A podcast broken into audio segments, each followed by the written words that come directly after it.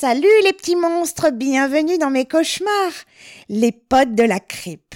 La cripe, c'est moi, une créature inimaginable qui se cache dans vos cauchemars les plus sombres.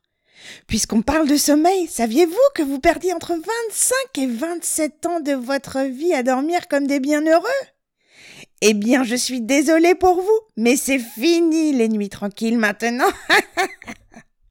Pardon. Vous pourriez ne plus dormir pour éviter les cauchemars, mais savez-vous ce qui se produira dans ce cas-là? Laissez-moi vous faire écouter le compte-rendu d'une expérience russe menée récemment sur des prisonniers ukrainiens. Et si vous ne parlez pas le russe pour le moment, ne vous en faites pas. Je vous l'ai fait traduire. Expérience numéro 03 4 6 8 2 1.8 Cobaye. 5 prisonniers en bonne santé. Conditions. Pièce hermétiquement scellée. Contrôle du gaz stimulant et de l'oxygène. 4 caméras. Équipement de la pièce. Un toilette, un évier, 5 chaises, une bibliothèque, un stock de nourriture et d'eau. Objectif. Tester l'effet d'un stimulant de guerre et de la privation de sommeil. Durée 15 jours. Jour 1. Les cobayes se présentent. Ils discutent calmement, rien de plus à signaler. Jour 2, rien à signaler. Jour 3, rien à signaler. Jour 4, ambiance plus grave. Les cobayes se parlent de moins en moins et ne se parlent que pour raconter des événements traumatisants. Jour 5, les cobayes se peignent beaucoup, ils sont très agités. Jour 6, les cobayes ne se parlent plus du tout, ils sont très agités. Jour 7, deux des cinq cobayes sont venus dénoncer les autres en chuchotant à la caméra.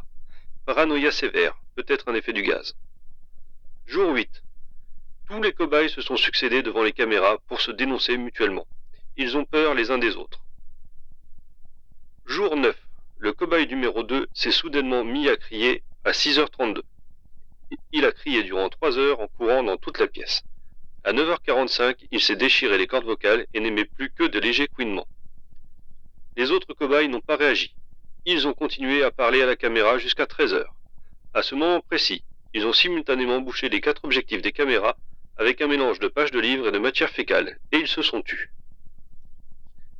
Jour 10. Pas un bruit.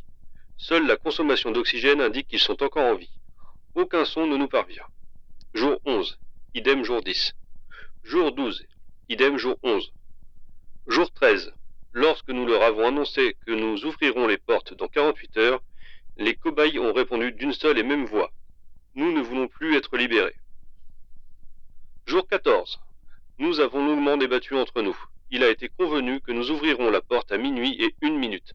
Ainsi, nous aurions les 15 jours d'observation et ne risquerions pas d'être accusés d'avoir fait échouer l'expérience. Jour 15. La chambre a été complètement vidée du gaz à minuit précisément.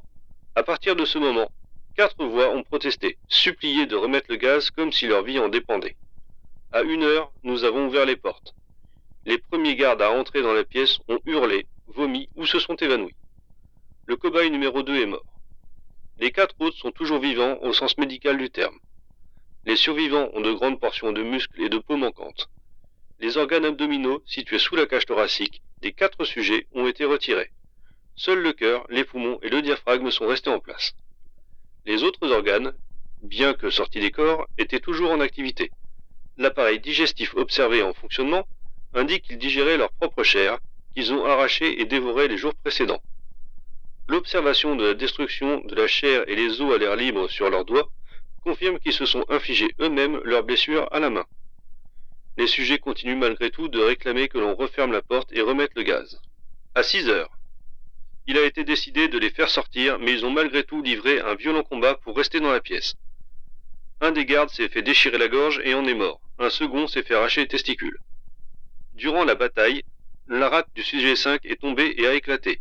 Nous avons tenté de l'endormir pour le soigner, mais malgré une dose de morphine dix fois supérieure à ce qu'un être humain peut tolérer, il refusait de s'endormir, continuant de se débattre. Son cœur a continué de battre durant deux minutes après qu'il se soit vidé de son sang.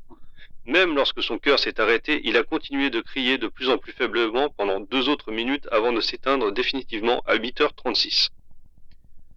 Les trois sujets continuent de réclamer le gaz. nous avons décidé de tenter de soigner les trois sujets restants. Le cobaye 1 s'est débattu pour ne pas être anesthésié. Malgré les épaisses sangles de cuir qui le maintenaient sur la table d'opération, il a réussi à blesser deux membres de l'équipe médicale en arrachant ce qui restait de sa main gauche. Nous l'avons endormi en utilisant du gaz anesthésiant en grande quantité. À la seconde où ce qui restait de ses paupières se sont fermées, son cœur s'est arrêté. Il a été déclaré mort à 10h08.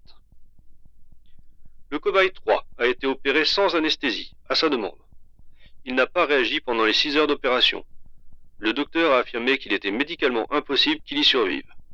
Une des infirmières affirme également avoir vu le cobaye sourire plusieurs fois lors de l'opération. Après l'opération, le sujet a demandé à ce qu'on continue de le couper.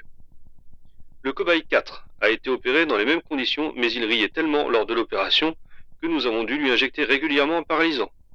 Son corps éliminant rapidement le produit, il nous en a fallu de grandes quantités. À 17 heures, nous les avons sanglés plus fermement et interrogés une nouvelle fois sur la raison de ces mutilations. D'après eux, ils doivent rester éveillés. Après en avoir débattu, nous avons décidé de les soumettre à nouveau au gaz dans la chambre scellée. Ils ont arrêté de se débattre et de hurler dès que nous leur avons annoncé nos intentions. Pour les préparer, nous les avons soumis à un électroencéphalogramme. Mais il était évident qu'ils avaient du mal à rester éveillés. Le sujet 4. Lutter pour garder sa tête au-dessus de l'oreiller et cligner des yeux très vite. Trop vite. Ses ondes cérébrales étaient normales la plupart du temps, mais affichaient régulièrement une simple ligne, comme s'il subissait plusieurs morts cérébrales. Au moment où sa tête a touché l'oreiller, la ligne est devenue définitive. Il ne restait que le sujet 3 qui hurlait pour que nous le soumettions au gaz rapidement. Je lui ai alors demandé ce qu'il était. Je devais savoir avant de peut-être le replacer dans la pièce. Voici sa réponse. Est-ce que vous avez oublié si facilement? Nous sommes vous. Nous sommes la folie qui est cachée dans chacun d'entre vous. Nous sommes ce dont vous vous cachez toutes les nuits dans vos lits. Nous sommes ce que vous réduisez au silence et à la paralysie lorsque vous rejoignez les paradis nocturnes que nous ne pouvons fouler.